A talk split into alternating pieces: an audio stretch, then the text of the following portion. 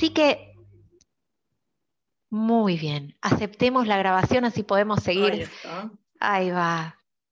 Eh, así que bueno, Mai, ¿querés decir algo?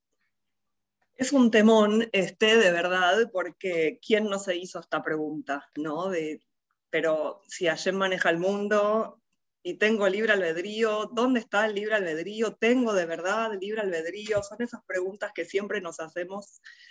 Hoy vamos a intentar eh, aclararnos un poco y ver en realidad dónde poner el foco, ¿no? En qué podemos cambiar, qué no, si realmente hay cosas que podemos cambiar eh, y cómo se usa el libre albedrío, porque de verdad que es una herramienta poderosa que tenemos, eh, pero bueno, no siempre sabemos usarla. Así que bueno, arrancamos. Arrancamos, ahí está, ¿viste? Dijiste arrancamos y mágicamente. Y arrancó. Arrancó. Abra cadabra. Muy bien, entonces el tema que hoy nos viene a convocar es destino o libre albedrío, ¿no? Obviamente eh, está ahí por nuestros nombres, Laura y Mayra Museri. Alguien nos preguntaba, ¿son hermanas? Vale la pena aclarar, como lo aclaramos cada vez, que no somos hermanas, aunque podríamos serlo, somos amigas. No somos hermanas, no somos cuñadas, no somos primas, somos amigas, la vida nos juntó. Y eso de que la vida nos haya juntado nos hizo dar cuenta que hay algo mucho, mucho, mucho más grande que teníamos que aprender juntas y trascender juntas. Y a eso vamos. Eh, nos juntamos para crecer. Destino, Llamémoslo como destino. lo quieran llamar. Y así es. Así Pero sí. es. Pero sí, Un buen- fuimos primas mucho tiempo. En la secundaria terminamos diciendo que sí, ¿no? Ya después de la vigésima vez, ¿son primas? No, no, qué sé yo, ¿son primas? Sí. Y nos dimos cuenta que estaba buenísimo porque decía sí y no te preguntaba nada de parte de quién. Sí era la última palabra, así que bueno, terminé. fuimos primas mucho tiempo. Bueno, como habrán escuchado de Mai, nosotras nos conocemos desde la secundaria, allá y hace cuatro, cuatro, tres, cuatro años, El año más o pasado menos. terminamos.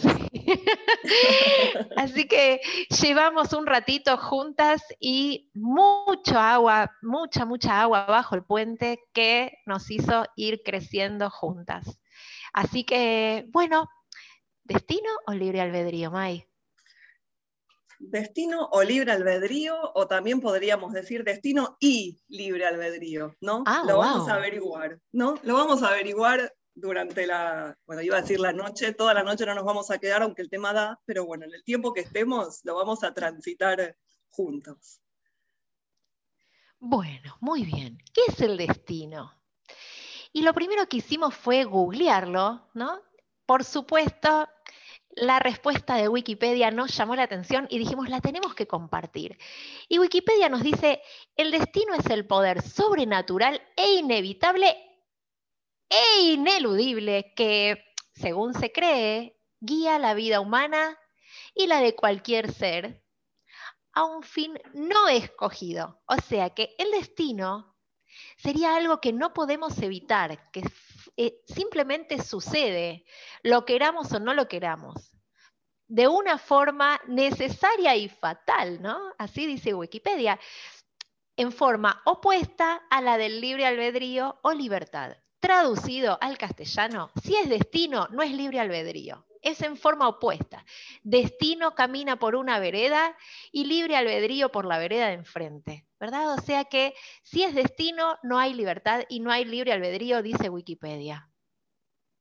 Sería como que el destino es, según esta acepción de Wikipedia, lo que llamamos el masal, ¿no? Esto que la fatalidad me pasó y yo atada de pies y manos y no puedo hacer absolutamente nada. Yo no elegí, esto vino así como está.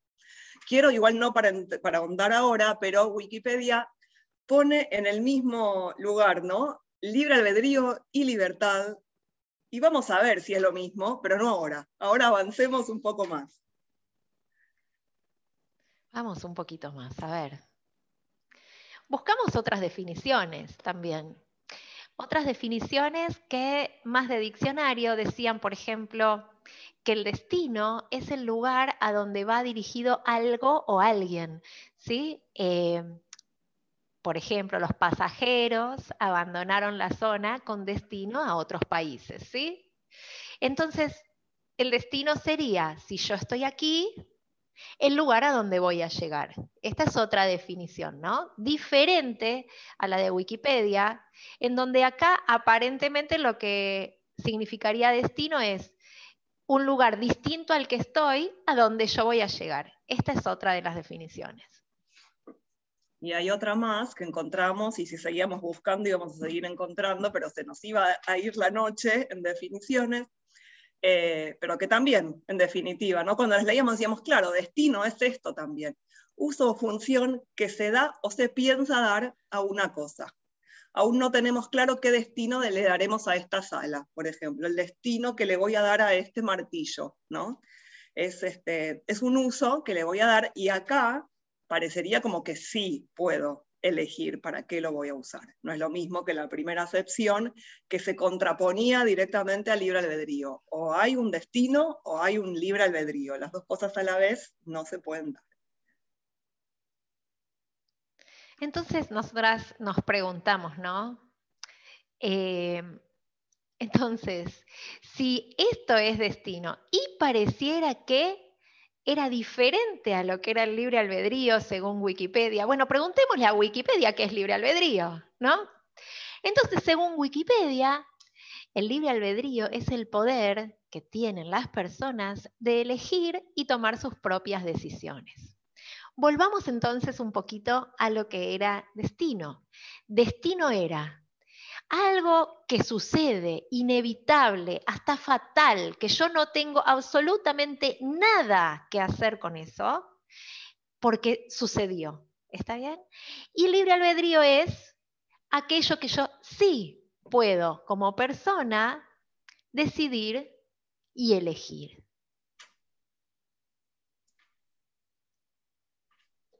Y acá viene la pregunta, ¿no? Entonces, parecería como que hay cosas que puedo elegir y cosas que no puedo elegir, ¿no? Entonces, ¿qué es lo que está en mis manos cambiar? ¿Y qué es lo que no está en mis manos cambiar?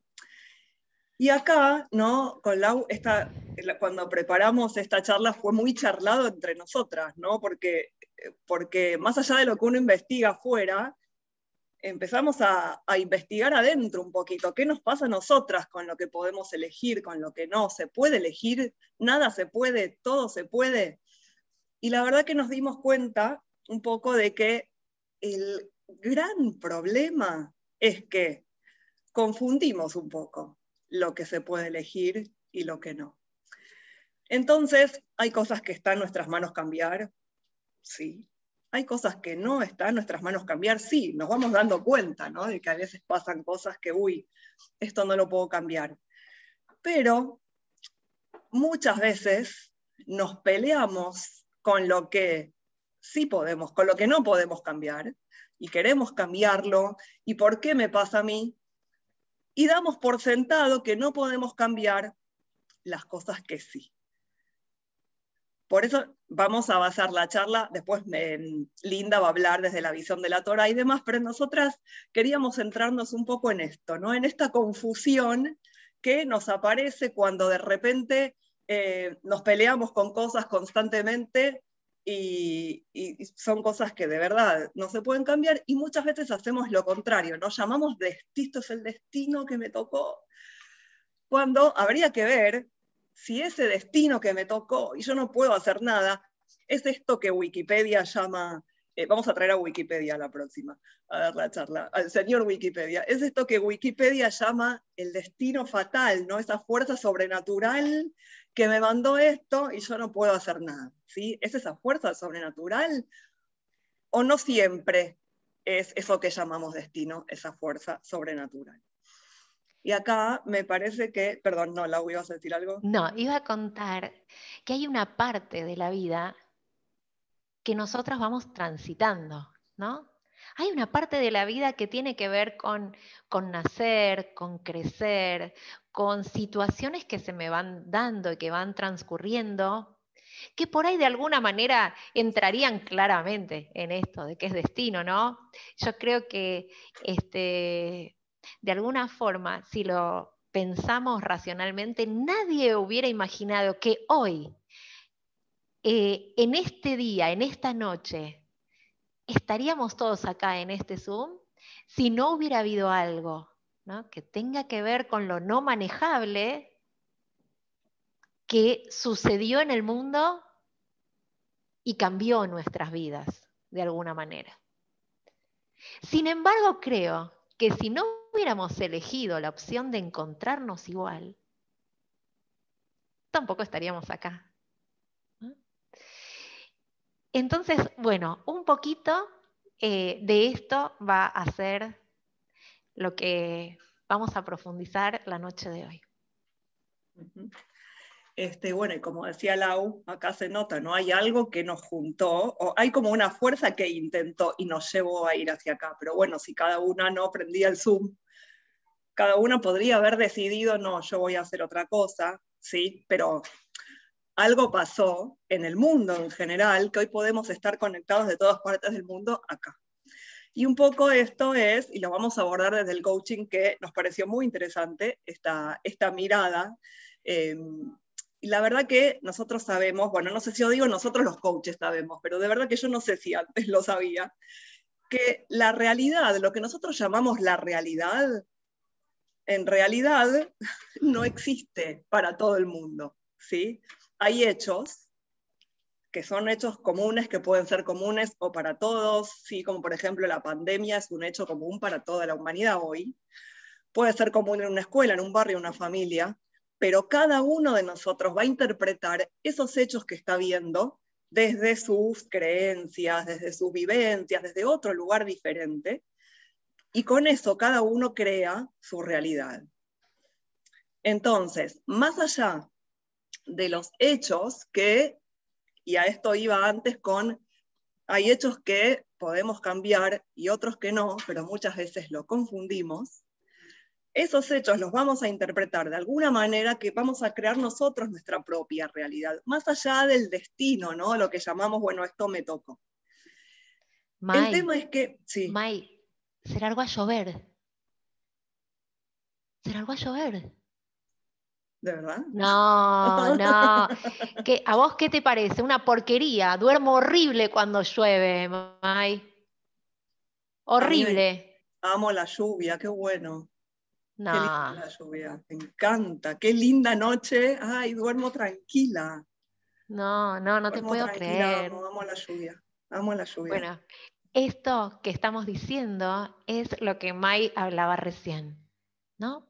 Llueve, llueve es el hecho. Ahora, cómo cada uno vive ese hecho es totalmente diferente según cómo cada uno lo interpreta. ¿sí? De esto es lo que estamos hablando. Claro, pero aún así, nosotros, por ejemplo, tomamos hechos, ¿no? Hay hechos que no podemos cambiar de verdad y hechos que sí se pueden cambiar. El problema principal aparece cuando, por ejemplo, eh, si se larga a llover, no es un hecho que yo pueda cambiar. Está lloviendo, realmente llueve, no puedo hacer nada, porque está lloviendo. El problema es que muchas veces nos empezamos a pelear con que llueve y yo no quiero que llueva. ¿Y por qué está lloviendo? Y no es algo que pueda cambiar.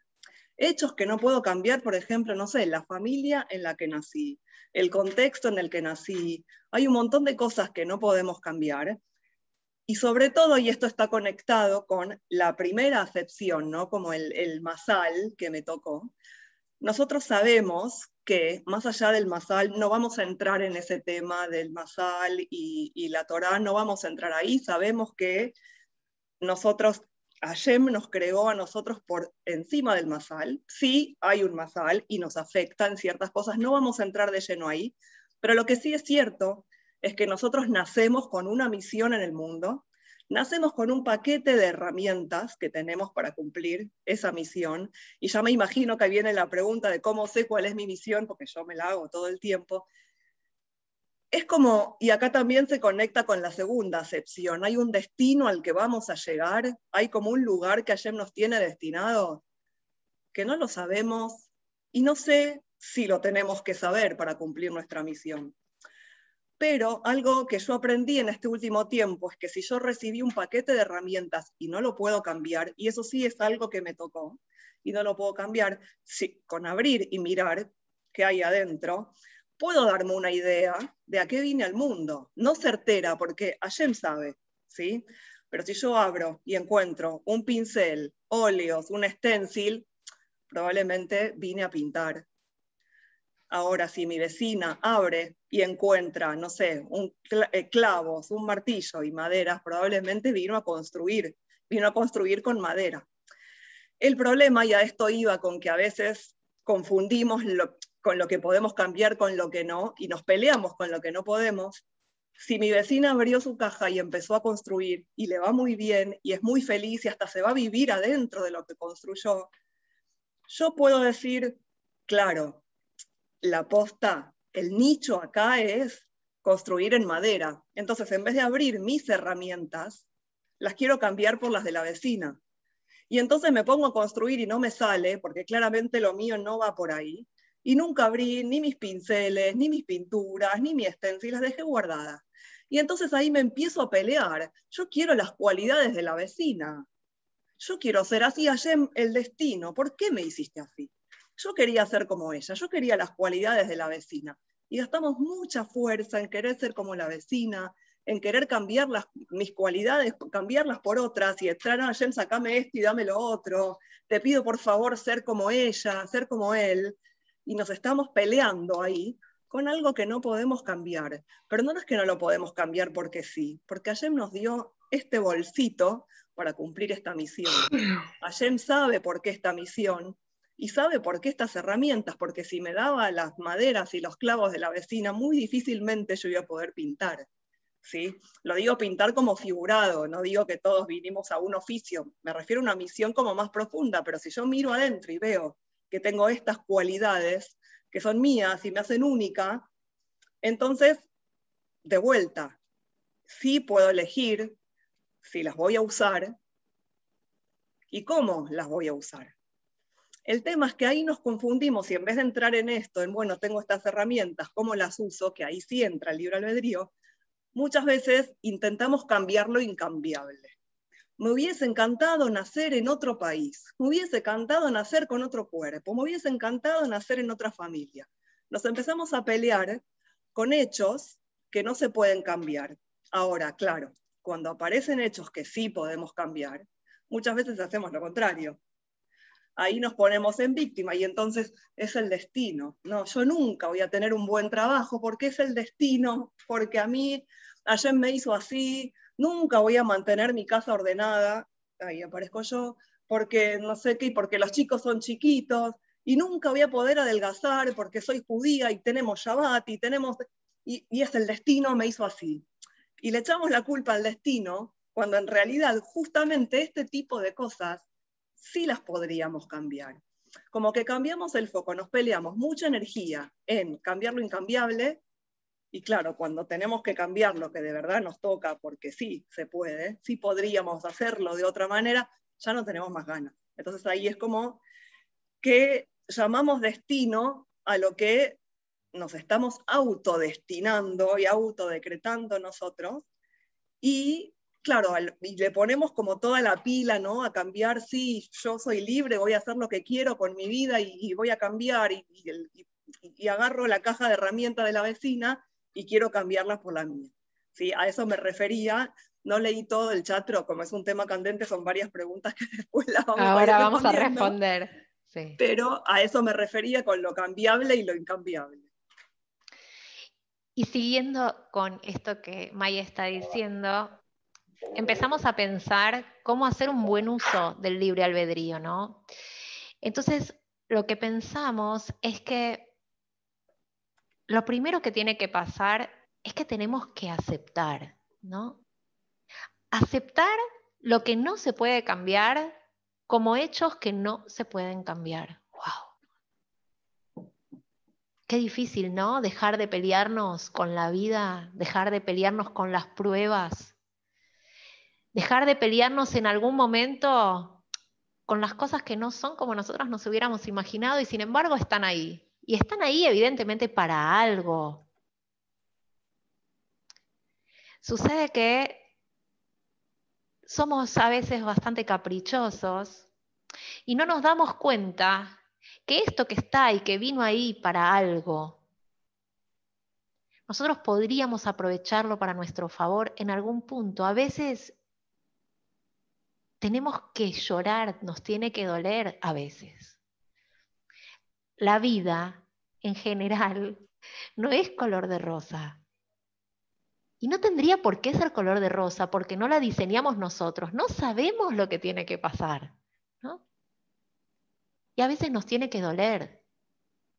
Pero de ese dolor se crece. No es lindo, claro que no. Nadie lo desea para nadie, ¿Está bien? Pero a veces hay dolor que llevamos por no cambiar lo que sí podemos cambiar. Y en ese lugar no asumimos el rol de protagonistas que podríamos haber asumido, ¿no? Para modificar lo que sí podemos modificar. Por ejemplo, con esto que decía Maya hace un ratito del trabajo, ¿no? Tengo un jefe que ni te digo, este trabajo me tiene, me hace doler la cabeza, estoy toda contracturada, no sabes, qué desagradable. No, pero no puedo cambiar de trabajo. No tengo opción. Bueno, ya, ya te digo que si eso es lo que te decís, suena raro, ¿no? Pero te estás mintiendo. Porque lo que no tiene solución, de verdad no tiene solución, son hechos fuertes, tan fuertes, que no te dejen cambiar absolutamente nada. Sea como sea, cambiar el trabajo tiene solución. Sea como fuere, no importa.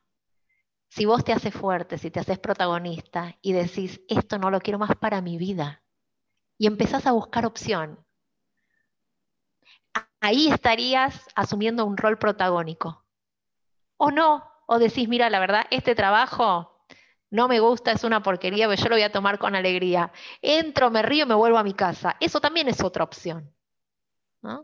Deja de quejarte. Si no haces, no te quejes. Exacto. Ese es tu libre albedrío. O haces o no te quejes. Eso es genial. Eso lo aprendimos, verdaderamente lo aprendimos con el coaching, muchísimo, muchísimo con Mati. Eh, esto de, bueno, ¿qué te está pasando? Que elegís, elegís desde tu libre albedrío quedarte en donde no estás bien y quejarte, que hacer el esfuerzo de ver qué pasa buscando por otro lado algo distinto. Y a eso hoy los queremos eh, convocar, a probar, de verdad probar el, el jugo, el sabor de elegir, del libre albedrío, de lo que sí podemos elegir, porque yo no puedo elegir que haya venido o no la pandemia, puedo elegir cómo la vivo, con todo lo que me haya coartado, con todo lo que me haya cambiado, con la diferencia, de, con, el problema que me haya traído en el trabajo o con eh, estar encerrados y, y todo lo que eso trajo, porque trajo muchas cosas, es cierto que trajo muchas cosas. ¿Qué hago yo con eso? ¿Qué hago? Y hoy me encanta porque hoy con eso estamos acá. Y esto es lo que quiero lo digo y lo vuelvo a decir, me hace muy feliz saber que esto nos trajo acá, por ejemplo, ¿no? Con todo el dolor del alma de todas las cosas que están pasando y pasaron y, no sabemos cómo sigue.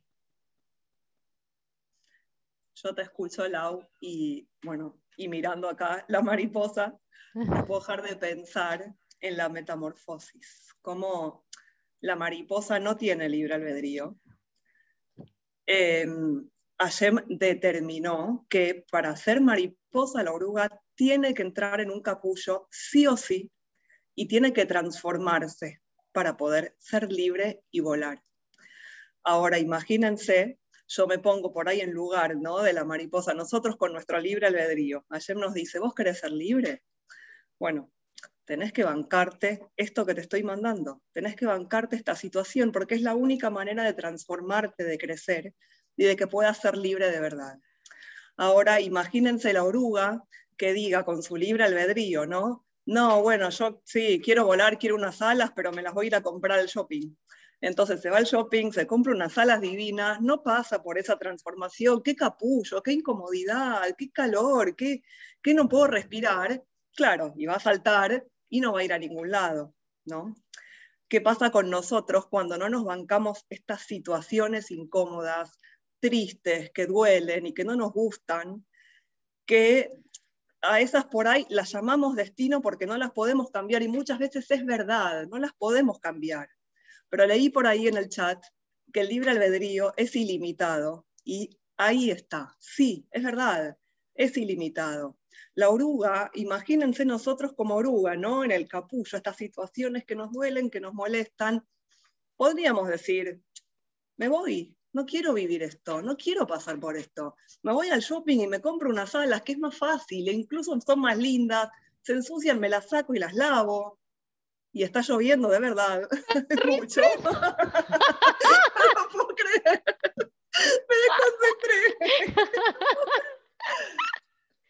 y claro, y las lavo, y si salgo las dejo en casa porque está lloviendo y no se me mojan las alas, seguro. Pero claro, y acá es donde al principio, cuando leímos esto de libre albedrío y libertad, yo hago lo que quiero, yo en el capullo no me meto ni loca yo salgo y hago lo que quiero y, me pongo mis alas y son lindas igual. Pero claro, supuestamente yo estoy eligiendo, ¿no? Con mi libre albedrío ser libre, porque ni loca me meto en el capullo, pero no voy a poder volar. Claramente con alas compradas no volamos, ¿sí? Hay que meterse en el capullo. Hay que bancarse, aceptar la situación que no podemos cambiar, es incómodo, es oscuro, duele, seguro que sí, pero Allen sabe que cuando la mariposa logra con la fuerza propia y de sus alas romper el capullo, sale volando y no la para nadie. La mariposa vive un día. Imagínense nosotros lo que podemos hacer aceptando lo que no podemos cambiar, aceptando estas situaciones oscuras de metamorfosis, que estas situaciones lo que nos están pidiendo es justamente que vayamos para adentro y cambiemos nosotros. Y ahí sí tenemos libre albedrío. En eso sí lo tenemos. No lo tenemos en si puedo meterme o no en la situación. Bueno, sí, también, puedo no meterme en la situación. No elijo la situación, vino sola, pero yo puedo elegir transformarme yo y verla desde otro lado, verla desde otro lugar y decir, wow, cómo crecí, miren mis alas, ahora sí, no me las compré en el shopping, son mías, me crecieron a mí, me las gané y rompí el capullo con mis alas. Y eso sí es ser libre. Fíjense cómo Wikipedia equiparaba, y ahí toma Wikipedia, ¿por qué no estoy de acuerdo con vos? Wikipedia equiparaba y decía libre albedrío o libertad, como si fuese lo mismo. Pero yo puedo elegir con mi libre albedrío meterme en una celda y cerrar la puerta desde adentro. Y entonces no estoy eligiendo ser libre, no es lo mismo. Tengo libre albedrío y está de moda esto de mi libre albedrío, yo hago lo que quiera y eso me hace libre. No, no necesariamente. Yo puedo elegir encarcelarme con mi libre albedrío o puedo elegir ser libre, pero es una decisión, no es lo mismo. Y quiero decirte, y por eso trajimos el tema, que tristemente con nuestro libre albedrío nos encarcelamos más de lo que creemos. Fue fuerte, ¿no? Va de vuelta. Tristemente, con nuestro libre albedrío elegimos más dolor, más sufrimiento que el que nos propone el destino. Cuando nosotros, por ejemplo, algo nos sucede y nos peleamos con eso y nos enojamos y masticamos bronca, no por ese momento, ¿no? podría decir, me peleé con una amiga, por ejemplo. Imagínate, una amiga se rayó y me peleé con una amiga. Y no me quedo con eso, sino que me quedo con eso por años un mes, dos meses, diez años, quince años, ya la veo, ni me acuerdo porque no la saludo, pero me da una cosa acá, una cosa. Nosotros nos encarcelamos más que lo que el destino nos propone. Sin embargo, tenemos la posibilidad, dándonos cuenta de que haciendo un buen uso de nuestro libre albedrío, nos podríamos convertir en arquitectos de nuestro propio destino y construir destinos que nos hagan bien. Destinos del lugar a donde llego, ¿no? Destinos del lugar a donde quiero llegar. Pero para llegar a un lugar que en realidad no sé, no estoy tan segura de poder llegar ahí. Yo lo miro, lo visualizo, camino, lo que de verdad yo puedo hacer es transitar, caminar y hacer mi parte. No sé si voy a poder llegar, no depende solo de mí. Ahí sí intercede un destino más allá de mi voluntad. Pero si yo nunca doy un paso, nunca voy a avanzar. Entonces, para poder ser arquitectos de nuestro propio destino, tenemos que dejar de valorar el resultado y empezar a valorar el camino, la construcción, los ladrillos, cada ladrillo. Y después capaz no queda exacto lo que yo me imaginé. Diferente, mejor, distinto, no sé. Pero lo hice yo. Lo hice con mi propia voluntad y mi propio libre albedrío con la decisión de construir algo. Y hablamos de construir porque nosotras somos maestro mayor de obras y nos sale así, así que esperamos que, que les llegue también de manera constructiva, ¿no? Eh, pero verdaderamente creemos que es un buen momento para convertirnos en arquitectos todos, en arquitectos de nuestra propia vida, que las cosas no nos sigan pasando. No permitamos que las cosas nos pasen como mirando una película de sentados desde afuera, ¿no? porque es nuestra vida. Nadie va a poder modificar la historia de nuestra vida que no seamos nosotros. Así que bueno. Nos pasamos la vida pedaleando en la bicicleta fija y gritando, pero esta porquería no avanza y no llego a ningún lado. Bajate y subite a la otra. O bajate y tomate el colectivo, pero ojo, porque también está esto, nos subimos al colectivo que dice que va a retiro, acá retiro es la terminal de micros que va a, distintas partes del país, dice a retiro, ¿no? Y claro, y yo me quejo porque yo quería ir para el otro lado, bueno, pero te subiste acá, ¿no? Prestemos atención a estas cosas, a veces no es lo que llamamos destino, yo elegí con mi libre albedrío pedalear en la bicicleta fija que no va a ningún lado y no es el destino, que ay, nunca llego a ningún lado porque ayer decidió que no llegue. Pero es quejarse más fácil, ¿eh? Quejarse, es más fácil. Y es una decisión. Y eso es libre albedrío también. Estamos todo el tiempo ejerciendo nuestro libre albedrío. Cuando hacemos, cuando no hacemos, cuando decidimos ir hacia nuestra misión y cuando decidimos que no. Y cuando hay cosas que no podemos cambiar, como recién decía Lau, somos arquitectos de nuestro propio destino, no puedo cambiar la situación, pero puedo hacer un montón de otras cosas con esa situación. Entonces, destino o libre albedrío, no, destino y libre albedrío. Las dos cosas son verdad y si bien el destino no depende de nosotros, el libre albedrío es nuestro y es una herramienta muy poderosa que tenemos, así que aprendamos a usarla y usémosla con responsabilidad. Bueno, antes que nada, eh, gracias. Ahora vamos a ver, eh, ahí la veo linda. Hola. Hola linda, ¿cómo qué emoción, por fin. Gracias por estar acá. Eh, bueno, estamos re contentas de que estés. Así que ahora sí, te vamos a dar la palabra en 3, 2, 1. Quiero mirar nada más el chat a ver si hay algo que tengamos que responder, si querés, y si no, te pasamos la palabra y respondemos después.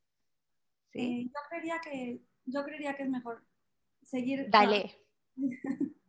dale, dale. Perdón, primero que nada, muchísimas gracias a Mayra, a Mayra y a Laura. La verdad es que gracias por su paciencia. Disculpen tanto tiempo para poder decirles que sí, pero es porque no podía, porque de verdad tenía muchas ganas de estar con ustedes, de verdad, de verdad, de verdad. Así que Baruch Hashem se nos hizo, es un sejud muy grande para mí estar con ustedes. Para nosotras más. Ay, sí. De verdad, gracias. El tema estaba súper cool. eh, a la Rabanit Adina Rusek, la verdad que te adoro, mi querida Adina, qué gusto estar aquí a Coronando Hashem, y a todas ustedes, mis queridas amigas, que siempre es un placer compartir con ustedes. Realmente, el tema es un el, el, tema es difícil, no es fácil. No es fácil tocar el tema del libre albedrío y el destino, porque tenemos que entender que no todo lo podemos entender, pero trataremos de aclararlo lo que más podamos. ¿Me están escuchando? Porque de repente... Sí, perfecto. Perfecto, sí. Eh, ok, está escrito en la Gemara que cuando una persona se forma, apenas empieza a formarse en el vientre de la madre, ya se le decreta todo, si va a estar gordo, si va a estar flaco, si va a ser inteligente, si va a ser tonto, si va a ser alto, si va a ser bajo, si va a tener dinero, si no va a tener dinero. Se decreta todo, menos una cosa. Lo único, dice la Gemara, lo único que no se decreta en ese momento es si la persona va a ser un tzaddik, una persona justa o un rasha, o un malvado. Dice que todo está decretado menos el irachamayim. ¿Qué es el irachamayim? El temor al cielo. Pero hay algo muy interesante.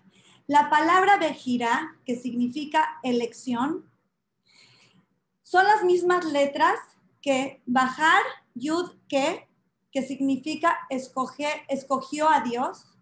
Y si cambias el orden de las letras, también dice baraj, yud, que, dice se escapó de Dios.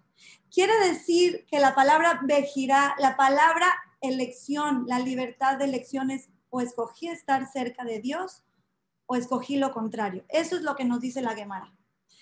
Pero tenemos que entender cómo funciona ese tema de que desde que estoy en la barriga de mi mamá ya se me decretó si voy a estar guapa, fea, gorda, flaca, alta, esto, el otro, el otro, el otro. Voy a tratar de ejemplificarlo un poquito para que veamos que no es nada más así y ya todo está de color de rosa. Si a una persona le decretan larga vida, le decretan una vida de 120 años, y esta persona decide a los 20 años aventarse del edificio. Que cuando caiga le van a decir en el cielo, no, Dios, no, es que él tenía una vida de 120 años. No, sí, sí, sí. Su mazal, cada vez que yo diga aquí, aquí mazal, significa su suerte, lo que se le decretó en el estómago. Su suerte era tener una vida de 120 años. Su acción la cambió. Imagínense una persona que se le decretó que va a ser una persona muy guapa.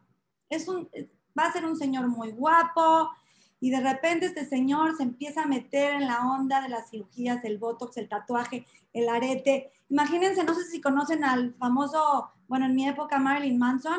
Bueno, imagínense que Marilyn Manson tenía decretado ser guapo y se transformó. O sea, bueno, ¿qué quieres que haga? tú tenías destinado a ser guapo, te, te, te hiciste espantoso. Esa fue tu elección y tú cambiaste el mazal con tu elección.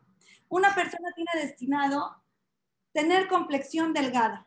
Bueno, insiste, insiste en entrarle y entrarle y entrarle y comer y comer y comer y la señora se hace gorda, se hace obesa. Está bien, mi vida, tenías decretado tener complexión delgada, pero si insististe tanto y le echaste muchas ganas, la dañaste tu acción, cambió ese decreto de tu vida. Pero hay cosas que hagamos lo que hagamos, nunca van a cambiar. Hay cosas en nuestro mazal, hay cosas que nos decretan, que nos van a llegar sí porque sí, porque si no nos llegan, nuestra vida no tiene sentido. Nuestra misión en la vida no tiene sentido. Quiero tratar de explicarles con un ejemplo para que entendamos un poco. Imagínense a un agente de, de ventas y su jefe, un agente de ventas en Estados Unidos, y su jefe le dice, a ver, fulanito de tal, te tengo que mandar a China, necesito que vayas a China porque necesito que cheques esta mercancía porque la voy a traer, la calidad, me mandas fotos, no sé qué. Y este le, dice, ay, jefe, patroncito. ¿Vos comió o comiste? ¿Qué comiste? Espérame, déjame silenciar un segundito, no sé qué pasó. ¿Ustedes pueden silenciar? Ya estamos, ya silenciamos, sí. Entonces, este, ah, entonces este, este señor le dice a su jefe, patrón, ya, please, please, te lo ruego, te lo ruego, mira, yo China ya conozco, ya fui a China. Please, ¿me puedes mandar a Australia? mándame a Australia. o sea, no sabes cómo voy a trabajar. Es que tú no tienes una idea. Es más, si me mandas a Australia, desde un mes antes voy a estar echándole muchísimas ganas y voy a mandar mails. Y yo cuando llegue a Australia, o sea, no me vas a reconocer del trabajo que voy a hacer y el patrón me va a decir, espérame tantito, no me sirves en Australia. O sea, aunque le eches mil ganas, yo te necesito en China porque ahí está tu trabajo y esa es la mercancía que necesito que revises. No, por favor, patrón, patrón, se lo ruego. ¿Qué va a pasar? Jamás le va a decir que sí, se vaya a Australia porque para él ir a Australia es absolutamente nada.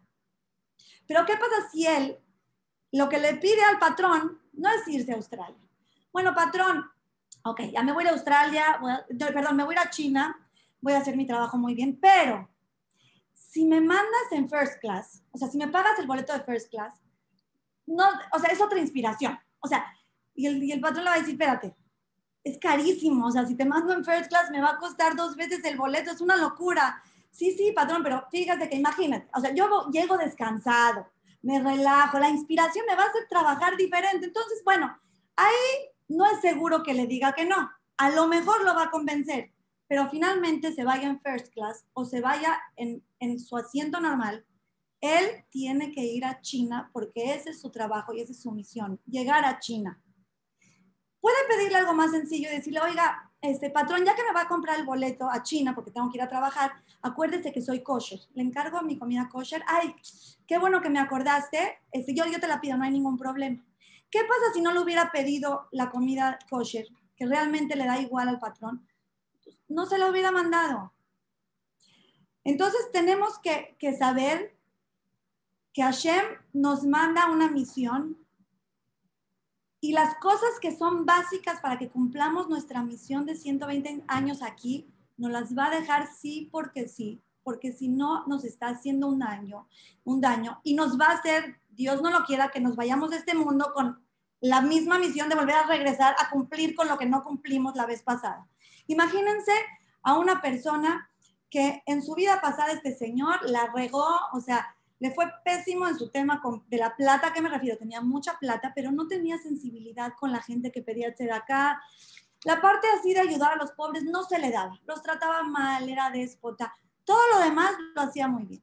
Se va después de 120 años y tiene algo que reparar importante.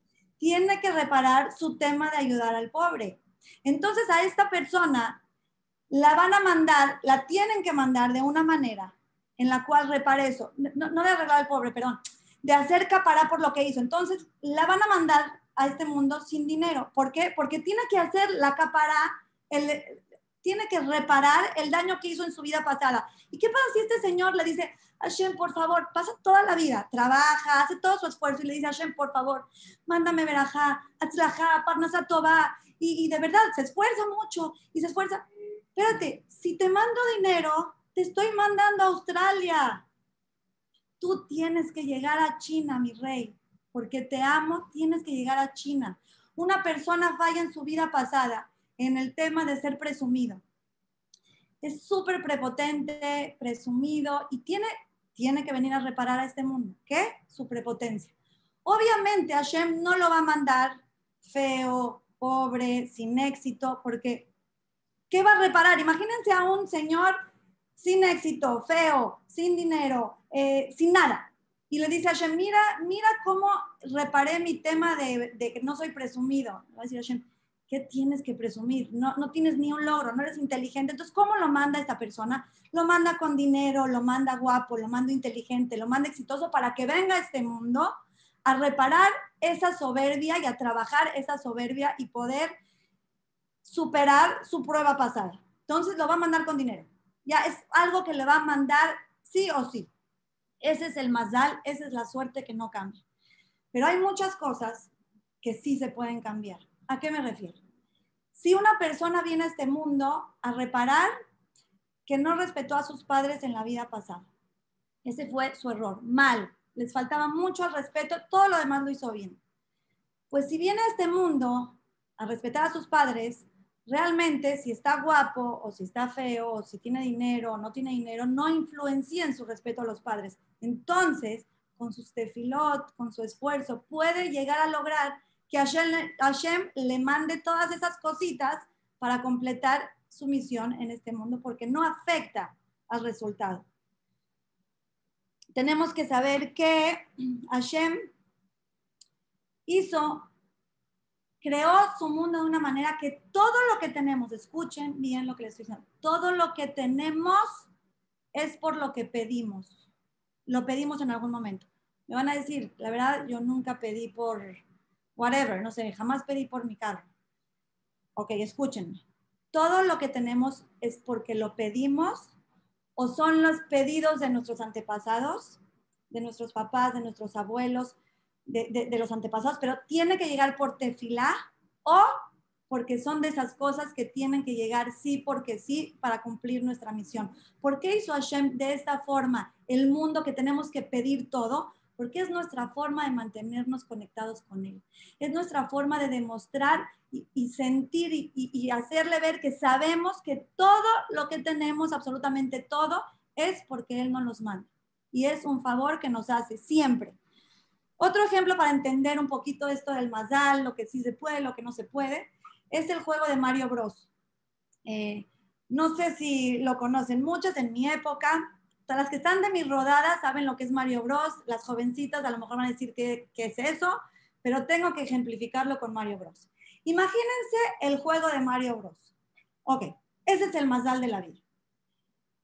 Las cosas que tienen ahí, está el cuadrito con el signo de interrogación para que le pegue Mario, va a salir un honguito, se va a hacer grande, este, se va a ir, va, a salir la cosita para que eche balitas y después la estrellita para que se haga transparente y, va, va, a encontrar el lugar para agarrar las moneditas. Y todas esas cosas son las cosas que Hashem nos permite luchar por ellas en esta vida y obtenerlas por nuestra tefilá, por nuestros actos, o son simplemente a lo mejor de esas cosas que nos tienen que llegar sí porque sí. Pero hay otras cosas que si yo veo el, castillito que está allá en el fondo, imagínense el castillito de atrás o una casita que está ahí atrás, y yo me quiero meter a la ventana, yo puedo estar tres horas picándole al A y al B y haciéndole más rápido y, y, es más, ya saben cuando, cuando jugamos cómo nos movemos, así, así, así, y me puedo quedar tres horas dándole, dándole, mi vida, Mario, no vas a entrar, papacito. ¿Por qué? Porque en el programa no está esa ventana, no existe. Y si te quedas seis horas jugando y eres el player número uno, no vas a entrar jamás. Ahora, en nuestra vida, en el juego de Mario, tenemos que encontrar cosas, tenemos que luchar, tenemos que subir, tenemos que bajar, tenemos que... Y no nada más eso, si se acuerdan, el juego de Mario tenía tres minutos. Teníamos tres minutos para empezar hasta llegar a la banderita del castillo. Y luego, ¿se acuerdan? Y se ponía más rápido y te ponía súper tensa. Y tú corriendo, corriendo. Bueno, tenemos tres minutos. Digamos que Hashem nos pone en nuestra vida nuestro tiempo. Vamos a cortarlo en minutos. El más de la vida de Mario son tres minutos. Pero ¿qué pasa si Mario se avienta en el hoyito, ya saben, en el este, en el hoyito, o se, o se mete ahí con, la, con la tortuguita que lo mate. Pues sí, mi vida, tenías tres minutos para llegar, esa era tu vida, pero la cortaste. Entonces, ¿qué quiere decir esto? Nosotros tenemos nuestro mazal, pero no quiere decir que por eso lo tenemos aseguradas las cosas. No estoy hablando, acuérdense, no estoy hablando de las cosas que es algo a fuerza, estoy hablando de todos los extras que tenemos nuestra salud, nuestra, cuánta, cuánta, cuánta vida tenemos, nuestra, nuestra relación con la familia, todo eso va influenciado con nuestros actos. O sea, porque si a mí me da una vida larga, pero yo decido fumar, eh, meterme al alcohol, eh, tomar Coca-Cola todos los días, eh, lo no meterme en las drogas, pues al fin y al cabo estoy acortando mi vida. Entonces, sí existe el mazal y existe la forma en algunas cosas de voltear el mazal, ya sea para bien o ya sea para mal. Y como no sabemos qué tenemos, o sea, qué es, qué es lo que podemos cambiar, qué es lo que podemos mejorar, qué es lo que ya tenemos seguro, qué es lo que tenemos que lograr con nuestra estrategia, no, no tenemos idea. Entonces, ¿cuál es nuestra misión? Luchar. Yo voy a hacer todo mi esfuerzo. Mira, yo no sé si a esta vida vine a tener parnasa o no, pero yo tengo que ponerme a trabajar. O sea, yo tengo que ponerme a trabajar, ese es mi esfuerzo que tengo que hacer. Yo no sé, perdón un segundito. eh, yo no sé si en esta vida, eh, no sé, cualquier cosa, no sé si, si, si me va a tocar, eh, whatever, lo que se les ocurra a una persona, tener hijos o no tener hijos, na- nadie sabe lo- qué, qué es lo que seguro sí, qué es lo que seguro no. Entonces, ¿qué me toca? Hacer mi esfuerzo, el normal, mi shtadlut, y rezar, rezar y rezar. ¿Qué vemos con Moshe Rabenu? Moshe Rabenu en su programa de Mario, en su Mazal, sí tenía entrar a la tierra de Israel. Sí estaba dentro de su Mazal. ¿Cómo no? Pero, pero lo, que, lo que hizo fue, o sea, lo que, lo que, una de sus acciones hizo que Hashem lo quite y ya no se lo quiera mandar. Pero está dentro del programa de Mario. O sea, si sigue insistiendo, se lo van a dar. De hecho, Moshe Rabenu dijo 515 tefilot. Le pidió a Hashem 515 veces para entrar a la tierra de Israel. Y Hashem le dijo, espérate tantito. Me pides una más y te voy a dejar entrar, pero no es lo que quiero. Entonces, ¿qué tenemos que hacer nosotros? Como Moshe Rabenu, 515, 16, 18, 20. Siempre y cuando le digamos a Hashem, si es lo mejor para mí. Porque a veces con nuestras tefilot podemos llegar a abrir esa puertita sin que sea lo que realmente sea lo mejor para nosotros. Entonces, pedir, pedir, pedir, pedir, pedir, Hashem si es lo mejor ante tus ojos. Siempre, acuérdense, si es lo mejor ante tus ojos. Ahora, cambiando un poquito el tema, déjenme ver un poquito la hora. Ok, cambiando un poquito el tema, es el mismo tema, pero una pregunta que se hace mucho la gente, todos nos lo hacemos, a ver, si Dios sabe todo lo que va a pasar, entonces, ¿cómo tengo libertad de elección? O sea, si igual ya sabe, ¿por qué yo lo estoy decidiendo? Primero que nada, quiero decirles que la, que la respuesta no es algo que pre- pretendo que entiendan o que entendamos al 100%, porque tenemos que entender que no entendemos nada. Tenemos que entender que si ahorita viene una, me gusta poner este ejemplo, seguramente lo han escuchado a mí, pero si ahorita viene una mosquita, imagínense aquí que estoy hablando con ustedes y viene un mosco, una mosca a molestarme, y yo le hago así, y vuelve a venir, y yo le hago así, y vuelve a venir, le hago así. ¿Acaso la mosca me está entendiendo que me está molestando? Cero, no me está entendiendo nada. Ahora, si una creación no puede entender a otra creación, ¿cómo una creación pretende entender al creador? Entonces, primero que nada, gracias a Shem por, porque no lo entendemos, quiere decir que es, un, que es algo súper, súper en otro nivel. Estaría de miedo entender a Dios, quisiera decir que estamos como al nivel y no es lo que queremos como, como un Dios. Entonces, pero sí se puede tratar de entender un poquito, un poquito de cómo se maneja esto. Ok, tenemos que entender que para Shem no hay tiempo ni espacio. ¿Cómo lo vamos a entender? No lo vamos a entender porque toda nuestra vida, todo nuestra, nuestro, nuestro día a día, todo lo que vemos, todo lo que sabemos se maneja por tiempo y espacio siempre. Entonces, entender que Hashem no hay tiempo y espacio, no entendemos, pero no hay tiempo y espacio. Quiere decir para, que para Hashem esto ya pasó. ¿Ya me entendieron? Porque no hay tiempo, no hay ahorita, no existe ahorita. Entonces, para Hashem ya pasó. Entonces, tenemos que aclarar una cosa. Obviamente, Hashem sabe todo, Hashem puede todo. Y obviamente, tú eliges lo que vas a hacer. ¿Cómo sabemos que tú eliges lo que vas a hacer? Porque existe el tema del pago y del castigo. Si existe el tema del pago y el castigo, quiere decir que tengo la libertad de escoger. Porque nada más imagínense, imagínense por favor que yo agarro y yo, yo creo, soy una científica y creo una computadora, ¿ok? Y de repente algo quiero meter en la computadora y, y, no está en el programa, ¿no? Y entonces me enojo con la computadora y le digo, computadora, de verdad eres lo peor que existe, ¿sabes qué? Castigada, te pongo en la orilla y no te vuelvo a usar. Y entonces como que, ¿de qué me estás hablando? Es una computadora. O sea, tú, la, tú, la, tú, tú, tú hiciste el chip.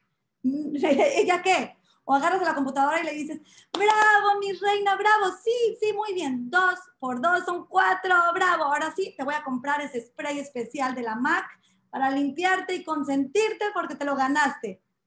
Obvio que no es así. Entonces, si existe el tema, el concepto de castigo y de premio con el humano, es porque tenemos la libertad de elegir y está en nuestras manos. Pero ¿cómo puede ser? Repito, por un lado, yo decido. Por otro lado, Hashem sabe lo que voy a hacer. Les quiero poner un ejemplo. Imagínense que van a una señora de esas que lee las cartas, pero una buena, buena, buena, que sí le sabe, porque existen, existe la lectura de cartas, eh, existe la magia negra, van y les dicen, hoy en la noche, cuando tu esposo llegue por ti, cuando bajes al coche, vas a verlo en un traje verde. Y, te vas, ya, te vas, y te dice, mi vida, ya bájate, de repente te bajas y, el, y tu esposo tiene un traje verde, y dice, no puede ser. Pregunta a todas ustedes, que la señora, la divina, haya sabido que el Señor se iba a poner un traje verde, influenció en su decisión. El que ella haya sabido hizo que él se ponga el traje verde, no. Por, aquí nos podemos dar un poquito la idea de que el que la persona o el ser grandioso de Boreolam que sepa lo que va a pasar no influencia en la decisión. Si yo llevo a un niño de dos años y le pongo una paleta deliciosa de chocolate con chochitos y caramelo, pero una cosa así de las que se nos hace agua la boca a todos. Y por otro lado le pongo un billete de 100 dólares enrollado. Yo sé que va a agarrar la paleta, pero no porque yo sepa la está agarrando. Entonces sí, Hashem sabe todo lo que vamos a hacer. No por eso lo estamos haciendo. Por cierto, este, el tema, rápido, quiero decir rápido el tema de las cartas, ya, ya casi termino, de los astros. Existe el tema de los astros, existe el segundo en el que la persona nace, en la forma en la que están las estrellas, en ese momento la posición, claro que dan parte del mazal de todas las personas. Solamente que hay una diferencia enorme entre el Yehudi y el Goy. Los Yehudim estamos arriba de los astros. Ok, nacimos con esa influencia, todos nuestros actos pueden cambiar. ¿Me explico? A mí voy y me leen las cartas, lo cual está prohibido. A lo mejor me está diciendo lo que va a pasar, pero en el segundo en el que yo salgo de ahí y entro a mi, a mi carro y, y le digo algo bonito a mi mamá y la hice sentir bien, ya se cambió. O para bien o para mal. Esa es la diferencia que tenemos. Entonces, número uno, está prohibido. Número dos, ni vale la pena porque igual va a cambiar, pero ojo, yo sí estudié algo muy interesante. El que se mete mucho en el tema de los astros, de la carta astral, del astro, todos esos rollos, Hashem dice, ah, ¿tú te quieres guiar por la naturaleza? Me quito del, del, me, me, quito del, me quito del camino guíate por la naturaleza, esto es tu destino, tú, tú crees en esto, te vas por eso. Quiere decir que Hashem no se mete en el Ashgaha Pratit, en la supervisión específica de cada segundo de poder cambiar las cosas para bien, Bezrat Hashem. Entonces tenemos que tener mucho cuidado con eso, alejarnos de todas esas cosas, no nos sirven, nos llenan de tumá, de, de, de ¿cómo se dice tumá? De impureza. Impureza, eh, nos llenan de prejuicios, de cosas que pensamos que van a pasar nada. Boreola maneja nuestra vida y tenemos que saber que hay muchas cosas, ya con esto voy a terminar, para que no alarguemos mucho. Hay muchas cosas que no dependen de nosotros, hay muchas cosas que sí dependen de nosotros. Por ejemplo, si, si hay negligencia por nuestra parte, mm, las cosas pueden cambiar. Si estoy viviendo una vida normal, con, obliga con, con con, ¿cómo se dice?, con responsabilidad, haciendo las cosas correctamente, Hashem muchas veces, la mayoría de las veces, nos orilla a que nos pasen esas cosas que son para nuestro bien. Por ejemplo, si se me va el avión porque no llegué al aeropuerto porque se me ponchó la llanta, es Hashem. Si se me va el avión porque este, me quedé en mi casa terminando una serie de Netflix porque ya, no, seguro llego, seguro llego, se fue el avión, fuiste tú. Entonces, uno normalmente sabe cuando está haciendo las cosas de forma responsable o lo contrario. Una persona tiene una cita importantísima para hacer un negocio espectacular. Pone su alarma, pone su alarma normal. Tiene que llegar a tal hora. O su alarma no suena o no se despierta. Ya, hizo lo que a su, su su esfuerzo era poner su alarma. No sonó, no la escuché, es Hashem. Y tenemos que saber que cuando nos pasan todas esas cositas que las vemos como chin, y es Hashem, 100% es para nuestro bien. 100% es para nuestro bien. Entonces, tenemos que saber que no siempre es negligencia nuestra, pero tampoco siempre es Hashem, porque la gente le encanta muchas veces echarle la culpa a Hashem, es que Hashem, es que Hashem, no, no, no, no. También tenemos mucha, mucha responsabilidad con lo que hacemos con nuestra vida todos los días. Eh, como conclusión, saber que, el mundo que creó Hashem es perfecto, saber que nos mandó Boreolam con las herramientas perfectas que necesitamos para cumplir nuestra misión en el mundo. Venimos a cumplir algo. Si a veces nos quita o nos pone cosas, de verdad que sepamos que lo que no tenemos es porque si lo tuviéramos nos estaría afectando. Entonces no le puedo tener envidia a esa persona porque si lo tengo, o sea, a lo mejor regreso al mundo. ¿Quién después de 120 años estando en el Garden Neden quiere volver a regresar a echarse otra ronda a ver cómo le va? Nadie. Todos queremos cumplir nuestra misión y Hashem nos manda las herramientas. Tenemos que confiar en Él. Tenemos que ser responsables con nuestra vida, con nuestra salud, con nuestras decisiones. También confiar en Él y saber que en mi elevador no hay más que Hashem, que Hashem hace las cosas que, que, que, sí, tiene un destino, yo lo puedo cambiar para mejor, hay cosas que no puedo cambiar y si no las puedo cambiar es lo mejor que me puede pasar, vivir una vida tranquila sin estar viendo a ver qué va a pasar, tranquila, día por día, tomando tus responsabilidades, decisiones con cabeza y sobre todo con mucha, mucha confianza en Boreolam y mucha, mucha, mucha tefila. Ojalá y Dios quiera que una de las cosas que sea un sí o sí sea la llegada del Mashiach esta semana y que sea en alegrías. Les trata Hashem. Amén. Amén. qué lindo, qué lindo, Linda. Muchas gracias. Un placer. De verdad, gracias a ustedes. Espero que haya podido. Gracias a vos. es, una, es un tema como muy así, pero a veces los ejemplos nos ayudan un poquito a, a entender un poquitito, casi nada, pero algo, darnos una lucecita de cómo a veces los nos enseñan, o la, la Torah nos enseña que se maneja más o menos la vida. Gracias, sí, 100% de verdad, un placer escucharte, un placer conocerte por fin, porque veníamos por WhatsApp hace un tiempito y se nos dio, se nos dio este momento tan esperado, así que muchísimas gracias. Mina Yamaim, total, y yo estoy segura que la Geula, un poquito, aunque sea, la acercamos con esta energía de hoy. Así que muchísimas gracias, un placer de verdad todas, gracias por la invitación, que tengan mucho, mucho éxito, con acabó todo lo que hacen, que Hashem las bendiga y de verdad muchas, muchas gracias por la paciencia, por la invitación, por el cariño. Al contrario. Espacio y por todo. Vale la pena. Gracias a vos. Y, y lo repetiríamos, así que muchas, muchas gracias. Muy lindo escucharte. Eh, vamos a contestar las preguntas del chat y si tienen preguntas nuevas, este, bienvenidas también. No sé bien qué hay, estoy subiendo porque son muchos, muchos, muchos mensajes. Y reitero para los que no leyeron, los que quieran recibir información sobre las próximas charlas que vamos a dar y las grabaciones de las anteriores, déjennos sus datos en el chat y nos vamos a comunicar a la brevedad.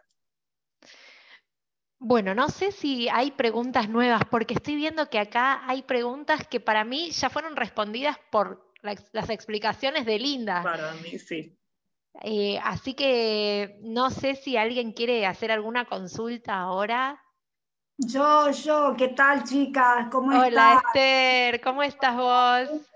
La verdad que una alegría poder estar participando en esto que es tan maravilloso como llena el alma. Y mm, yo quería hacer una pregunta, bueno, una pregunta con respecto al libre albedrío, porque muchas veces nosotros decimos, bueno, está perfecto como explicó Linda, me encantó porque dio exacto, conciso, pero el libre albedrío, el libre albedrío al fin y al cabo es relativo, porque si bien nosotros tenemos el libre albedrío para hacer tal o cual cosa y nosotros decidimos, como dice Linda, si ayer te dio, te hizo en el vientre de tu madre que vas a ser delgada, pero si vos no parás de comer, obviamente que vas a ir en contra de lo que está tu destino, como que está escrito, pero también nosotros muchas veces decimos libre albedrío, nosotros decidimos, muchas veces hacemos como nosotros pensamos, como nosotros queremos, y el libre albedrío es relativo. Bueno, la pregunta es si el libre albedrío es relativo. ¿Eso vendría a ser la pregunta?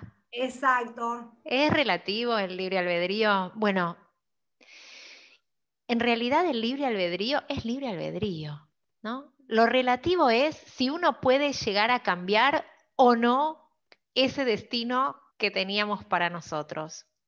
Pero nosotros no sabemos si podemos cambiarlo o no cambiarlo. Lo que sabemos es que debemos intentarlo. Si yo, por ejemplo, em, me tocó, no sé, porque eh, así fue la vida, ¿no? Me tocó tener este desafío. Yo no sé si este desafío, si yo no hago nada, ¿no? Mi libre albedrío, ¿dónde está? Yo puedo enfrentarlo y verlo y decir, si yo no hago nada, esto no va a cambiar, claramente, ¿no? Y yo no voy a hacer nada porque esto es lo que ayer me mandó. Ahí está mi libre albedrío, porque yo podría intentarlo. Y capaz ayer me lo mandó para que yo lo intente, y para que yo lo cambie, y para que yo haga tefilá, y para que yo me mueva. Entonces, mi libre albedrío en dónde está? Mi libre albedrío está en intentarlo igual, en decir, yo quisiera otra cosa para mi vida y no me quedo diciendo ayer me lo mandó, que claramente puede ser que ayer me lo mandó, pero ayer no sé para qué me lo mandó.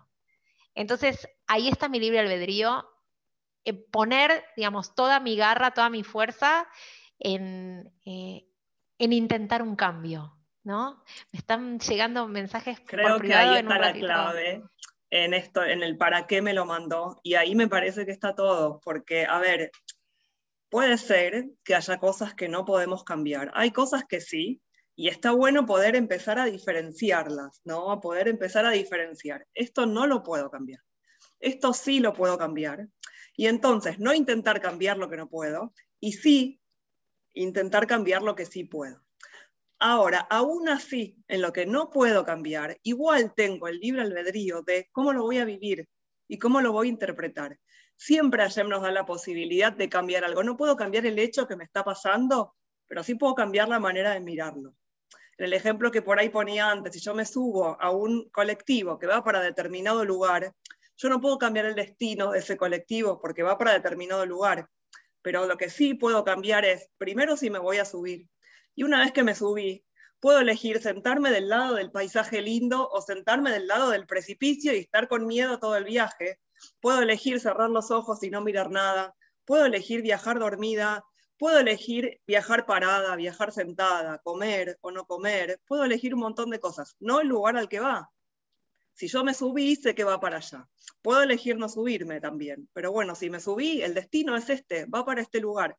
Ahora, siempre en las situaciones que no podemos cambiar, sí podemos cambiar la manera de mirarlas.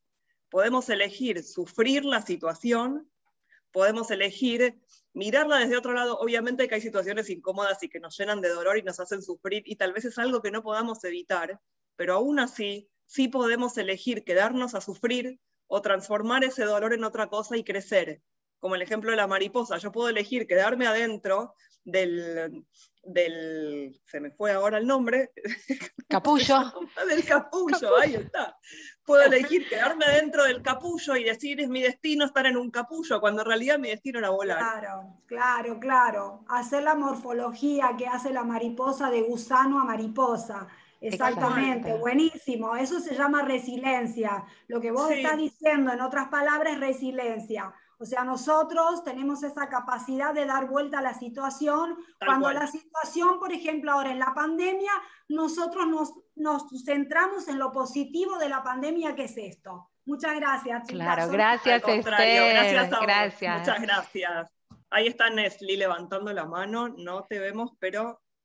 hola, buenas noches. ¿Cómo están? es un gusto.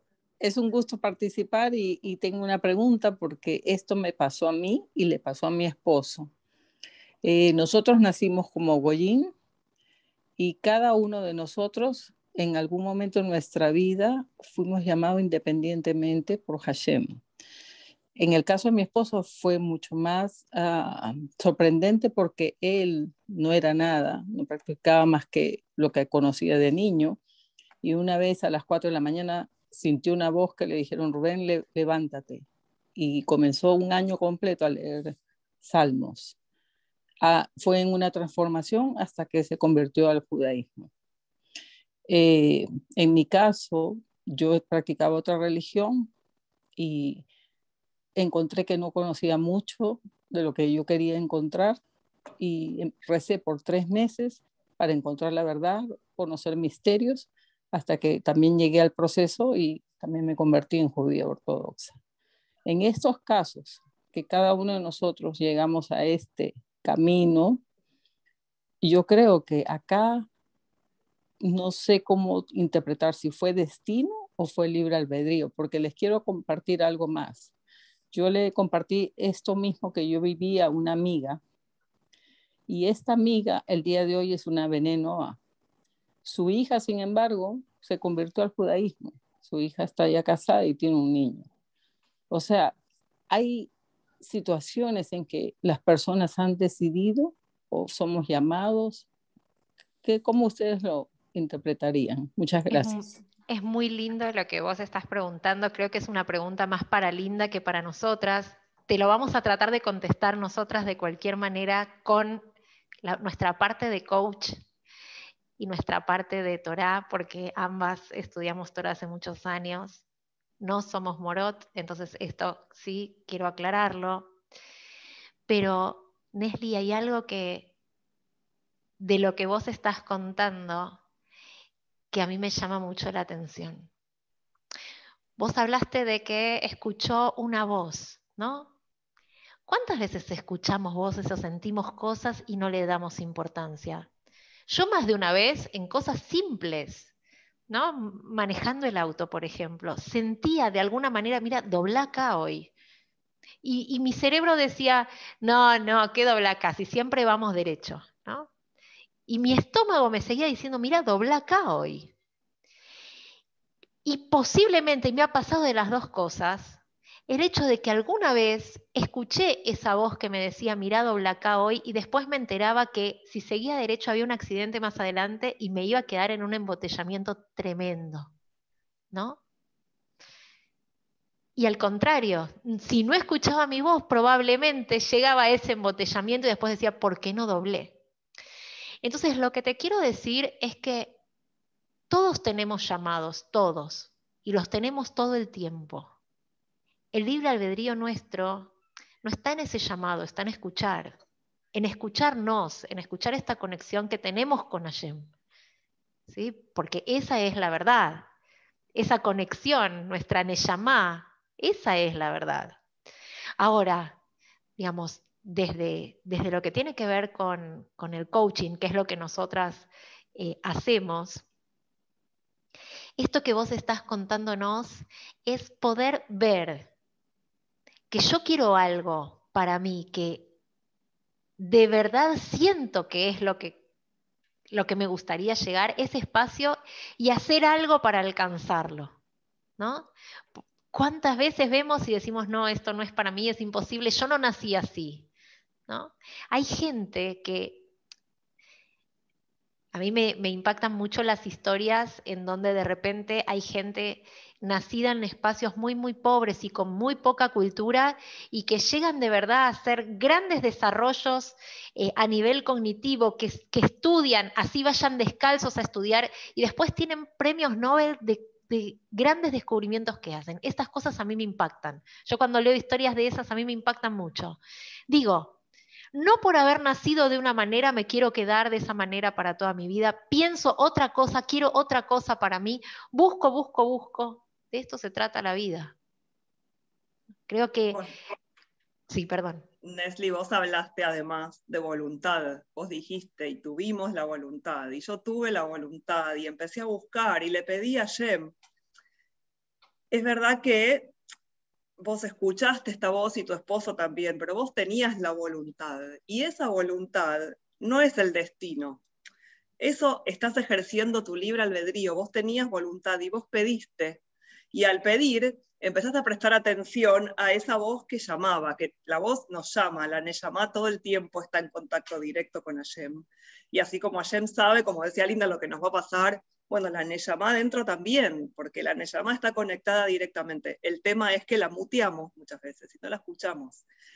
Y eso es libre albedrío y es una decisión. Y esto que vos decís de la voluntad que yo tuve para encontrar el camino y le pedí a Hashem que me lo muestre, eso también es libre albedrío. No sé, y la verdad que ahí sí, esto es más para Linda, me voy a meter qué, dónde, a ver, qué estaba destinado para vos y qué no, pero puede ser que vos elegiste tomar otro camino y Hashem dijo, wow, ¿no? Y, y, te empezó, y empezaste a escucharlo de otra manera y te guió por otro camino. Puede ser también, no lo sé, pero quiero destacar que vos dijiste esta palabra, dijiste voluntad. Yo tuve la voluntad de ir hacia allá. No sé si es destino o no destino, si era donde tenías que llegar o no, no lo sé, no lo sabemos y no sé si hay forma de saberlo, pero esta voluntad que vos tuviste fue tu guía en el momento y ahí sí vos decidiste tomar ese camino, más allá de a dónde te iba a llevar o no, porque no lo sabías, te entregaste en ese momento. ¿Sí? Y pasa un poco también por ahí, por largar el control de lo que nosotros pensamos que es bueno y de donde nosotros pensamos que tenemos que llegar, y entregarnos a la voluntad de Hashem. La voluntad de Hashem y donde Hashem nos va a llegar, a llevar, tal vez no es algo que nosotros sepamos conscientemente, pero sí podemos tomar la decisión de no ir a ningún lado, quedarnos agarrados en nuestra zona de confort o soltar y de verdad entregarnos y decir, bueno, Hashem, ¿a dónde me querés llevar? Hay otra mano levantada también por ahí. Esther. Hola. Buenas noches. Buenas, noches. Qué lindo, de verdad, todo. Las quiero felicitar a todas, de verdad. Y, Muchas gracias. Eh, de verdad que es una reunión muy simpática y muy amena. Pues más o menos yo quería solamente era eh, decir una experiencia que yo tuve en Egipto eh, eh, bueno, yo había ido después de un montón de cosas que no me salían aquí en mi país y decía, pero ¿por qué estoy aquí en Egipto? ¿Qué hay? Y bueno, para no alargar tanto, eh, había una ceremonia porque yo tenía una, no, no, estaba en el camino de Hashem, entonces iba a una ceremonia de Ramadán, porque los árabes celebran el Ramadán y de una manera bien espectacular, entonces estaba yo en Egipto y quería ir a celebrar con ellos. Y una voz me decía, cuando iba yo bien arreglada ya para ir a compartir y tal, eh, irás a comer comida que no es sacrificada para mí, una pregunta. Entonces ahí fue donde yo yo, yo dije, no, pero eh, solamente iré a comer, no será nada, es, estoy aquí. Y luego otra voz me dice, ok, eres libre, tienes libre albedrío, solo luego no vengas y llores. O sea, e, eso lo que hice, como dice aquí la señora, la señora May, que al final yo tomé la, tuve la voluntad de decir, no, me quedo. Fue una, una, decisión que tuve, como dice, que en realidad es la voluntad, pues que tenemos cada uno de, decidir si queremos hacer lo correcto o no. Y bueno, en verdad que el libre albedrío es algo no tan, no, es bastante complejo, pero, pero al final como que cada uno tiene la voluntad de, de asumirlo o no. Excelente, Esther, muchas gracias. La verdad, la verdad que eh, son cosas como muy espectaculares lo que ustedes nos cuentan, como muy, muy grandes. Lo que queremos decir a, todas las que estén y todos quienes estén aquí participando es que esto lo tenemos todos los días, ¿no? Cuando pasan así cosas tan, tan espectaculares como lo que cuentan Nesli o Esther, es como que parece que es alejado de, de lo que nos pasa a diario y, me encanta porque el ejemplo queda bien, bien, bien claro. Eh, sin embargo, quiero traer que todos tenemos todo el tiempo, eh, de alguna manera, estos llamados a elegir eh, y es todo el tiempo de verdad. O sea, agarro la cucharita o agarro el tenedor, ¿no? ¿Con qué? Cosas con, desde lo más simple, más simple, este, hasta, bueno, decisiones por ahí de mayor complejidad. Muchas gracias. Pero de todas escuchamos lo mismo. Fíjense que todas hablan del llamado de una voz, sí, que todos lo tenemos. De verdad es cuestión de prestar más atención eh, y de, tomar una decisión, sí, porque eh, todas terminan contando lo mismo. Yo decidí ir por acá, pero podría haber decidido ir por allá. Siempre está el llamado de la Neyamá, que se, puede, se nos puede manifestar de misma manera, puede ser una intuición de doblar por acá o doblar por allá, no, mejor hago esto, siempre hago esto, pero hoy tengo ganas de hacer lo otro. Se puede materializar como una voz, pero es esto que todos tenemos adentro que nos decidimos muchas veces no escuchar, y eso también es una decisión. Pero siempre se nos presenta, bueno, anda por acá o anda por acá, ¿no? Digamos, nadie nos está obligando a hacer nada cuando Hashem nos marca un camino, no nos está obligando a tomar una decisión, nos da elegir. Y nosotros elegimos. Y esta es nuestra mejor arma y nuestra mejor herramienta. Bueno, vamos a preguntarle a Margarita. Shalom, hermosas. Shalom, shalom. Eh, bueno, yo soy Margarita Pérez, soy de, de, México. Y bueno, yo quiero compartirles nada más, este, pues yo tuve un accidente hace 17 años yo tengo cuadriplegia. Y, y, bueno, ahorita que están hablando de libre albedrío, ¿verdad? O sea, yo creo que Hashem, el Eterno Todopoderoso, o sea, Él sí da ese libre albedrío, ¿verdad? Y, y pues en mi caso, pues yo lo veo así, ¿no? Digo, yo tuve el libre albedrío de, pues de salir adelante o quedarme ahí en esa situación. Yo eh, no me muevo, eh, pues son 17 años los que, los que pues Achen me ha dado así, pero con muchas bendiciones. O sea, yo puedo decir que Achen es completamente hermoso. Eh, me ha dado una vida maravillosa, hermosa, que yo no la cambiaría. No la cambiaría por nada, por nada, porque de esta manera yo lo vine a conocer. Y para mí, el hecho de estar así, pues, pues él, él yo creo que en ese momento pues yo no tuve ese libre albedrío de decir, eh, pues quiero estar así o no quiero estar así, ¿verdad? O sea, él me puso en esta situación, pero aún estando en esta situación, él me, pues me dado una fortaleza, o sea, y yo lo digo increíble, maravillosa, porque yo siempre digo, es que yo no, no, no soy yo, no es mi fuerza, son las fuerzas de Hashem, porque si él, él no me diera esto, pues yo no estaría aquí eh, un médico hace unos días que, que, fui a visitarlo me decía, este, pues realmente, o sea, Dios está contigo. Dios está contigo, me decía el médico, porque, porque en esa condición, o sea, lo que tú tienes, yo me, yo me seccioné la médula a nivel 5 de las cervicales, a nivel del cuello. Mi lección fue muy, muy arriba. Yo me fracturé lo que son las cervicales 3, 4 y 5. Entonces fue a nivel de la nuca en ese momento cuando yo me accidento, o sea, pues yo no tenía casi vida, o sea, estaba más, más muerta que viva, pero bendito a Chen, eh, con todas las complicaciones que tuve en su momento, para los médicos era pues quedar sin poder hablar, sin poder mover la cabeza. Baruch Hashem, eh, detengo la cabeza, muevo en la actualidad un poquito los brazos, pero bueno, el médico me decía, con todas esas complicaciones, cervicales 3, 4 y 5, médula seccionada, o sea, estás excelente porque una persona con esa, con esa situación, o sea, no le funciona nada, no estaría como tú estás. Y si estás así, es porque realmente Dios está contigo. gracias, Margarita perdón, no quiero interrumpirte, pero quiero que sepas que sos inspiración para todos los que estamos acá de verdad.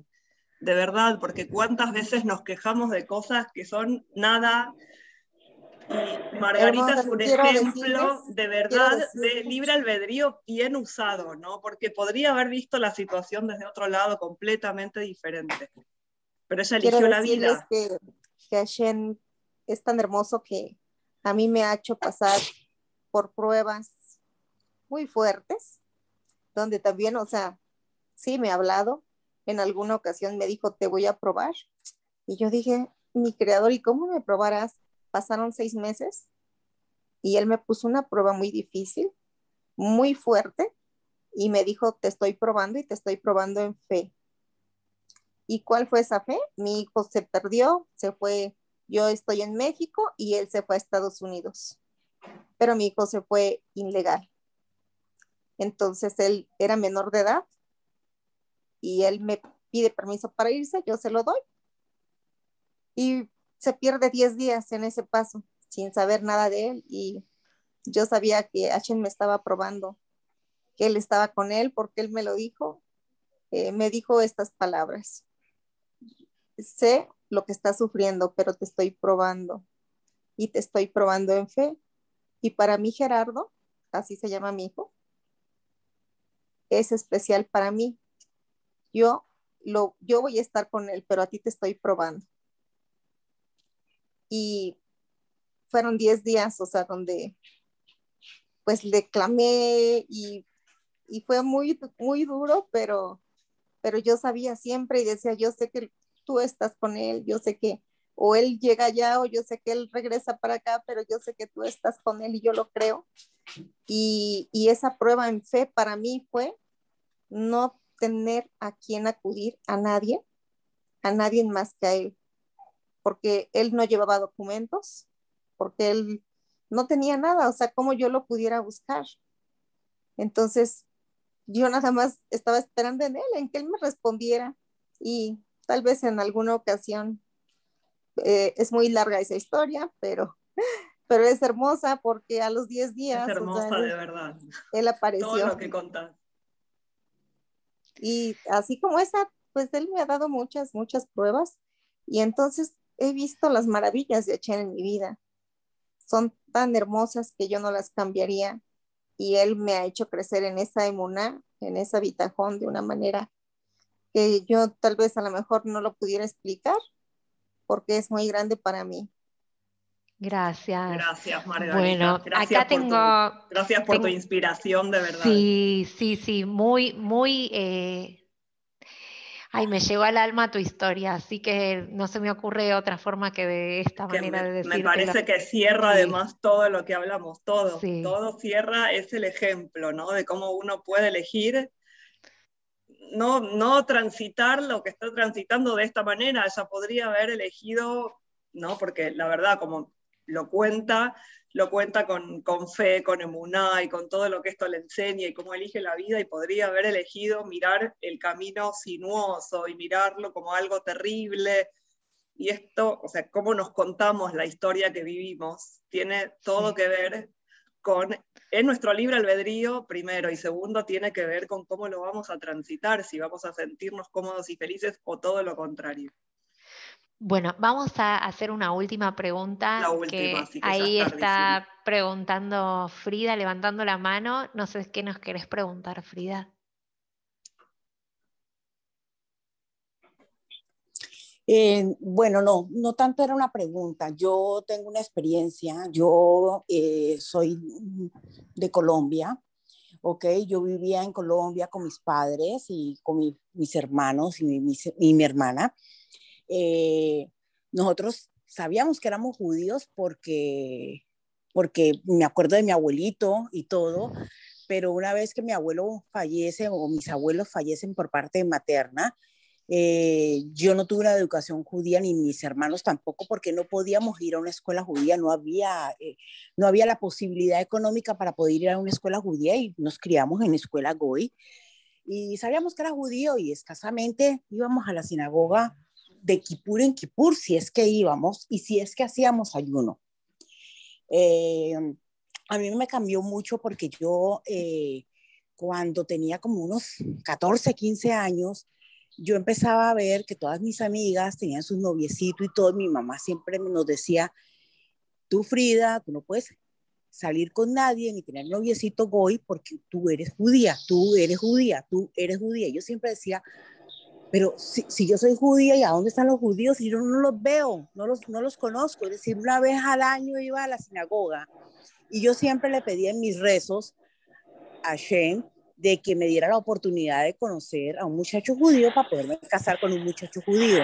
Y tanto recé, que recé, que recé, que recé. Bueno, las vueltas dieron el mundo y caí aquí en Panamá y me casé y gracias a Dios le doy la educación a mis hijos judía que yo no pude tener, ¿ok?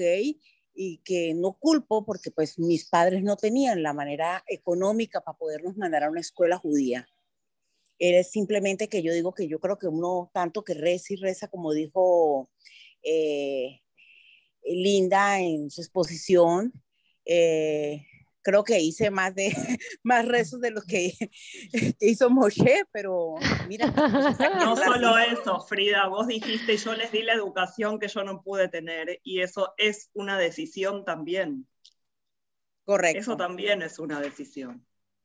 Correcto, correcto. Y no, y gracias a Dios, pues eh, tanto mi hermana como yo nos encaminamos bien digo, mi, hermano lastimosamente falleció, no, se pudo casar, eh, bueno, otro, otro, otros cuentos, pero a lo que yo me refiero es de que nosotras, pues, por lo menos dentro de todo, sentimos que fuimos salvadas, porque si nos hubiéramos quedado en Colombia, tal vez nos hubiéramos casado con un goy o tal vez no hubiéramos nunca, no, nunca nos hubiéramos acercado a la religión, lastimosamente. Gracias, Frida. Es gracias. Sí, muchas gracias, pero más allá de lo que estaba marcado, también vuelvo a rescatar que estuvo tu decisión de qué hacer con eso que te estaba pasando y de no repetir la historia. Sí, gracias. eso es lo que está en nuestras manos. Así que gracias y gracias a todos por participar y por compartir sus historias. Eh, un placer estar acá para nosotras. Volveremos en breve perdón, qué tema. perdón si hay alguna pregunta que me llegó por chat y no pude responder. Quien quiera nos puede contactar por las redes, eh, tanto a, eh, ¿cómo es el de empoderar en Instagram? Me voy a eh, fijar por las dudas para no mandarlas a cualquier lado. Dale, nos pueden contactar por Instagram o a Mayra Museri o a Laura Museri o a Empoderar. En cualquiera de estas nos llega eh, mándennos las consultas que no, llegamos a contestar por acá. Si tenemos WhatsApp, sí, y te lo voy a pasar. Ya te lo paso. Mira, lo voy a poner en 54 911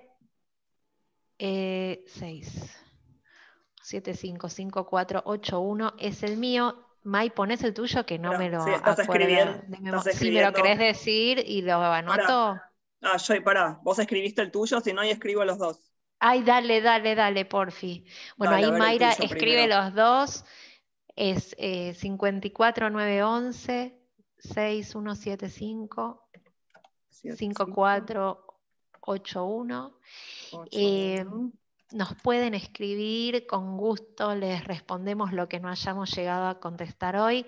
Eh, muchas gracias a todos por estar, por quedarse, a los que están eh, desde Argentina, que es súper tarde, desde España, que es mucho más tarde, desde todas partes que estén. Gracias, gracias por acompañarnos y que podamos seguir creciendo juntos, con alegría. Eh, y para adelante. Un beso muy, muy grande. Muchas gracias a todos. Un placer. muchas gracias. Muchas gracias. Gracias a ustedes. Un placer. Buenas noches. Perdón, pero no se ven los teléfonos en el chat.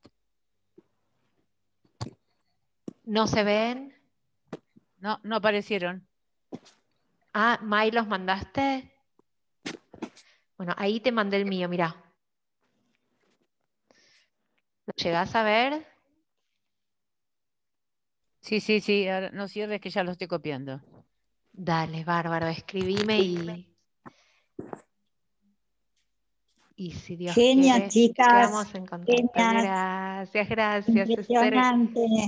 Gracias por acompañarnos. Porque se lo merecen. Ay, muchas gracias. Gracias. Bueno, igualmente, y que, mira, nosotras lo que decimos es que ojalá podamos así, en esta conexión, inspirar la pronta llegada del Mashiach eh, y crecer y empezar a tomar decisiones y salir de este espacio de, la queja y pasarnos eh, a, un espacio de construir. Bueno, son muchos los pedidos, Yem es muy grande y nos va a escuchar todos, así que bueno, pidamos. Un beso muy grande y gracias. Un beso para todos. Laila Top. Laila Top. Genias todas, ¿eh?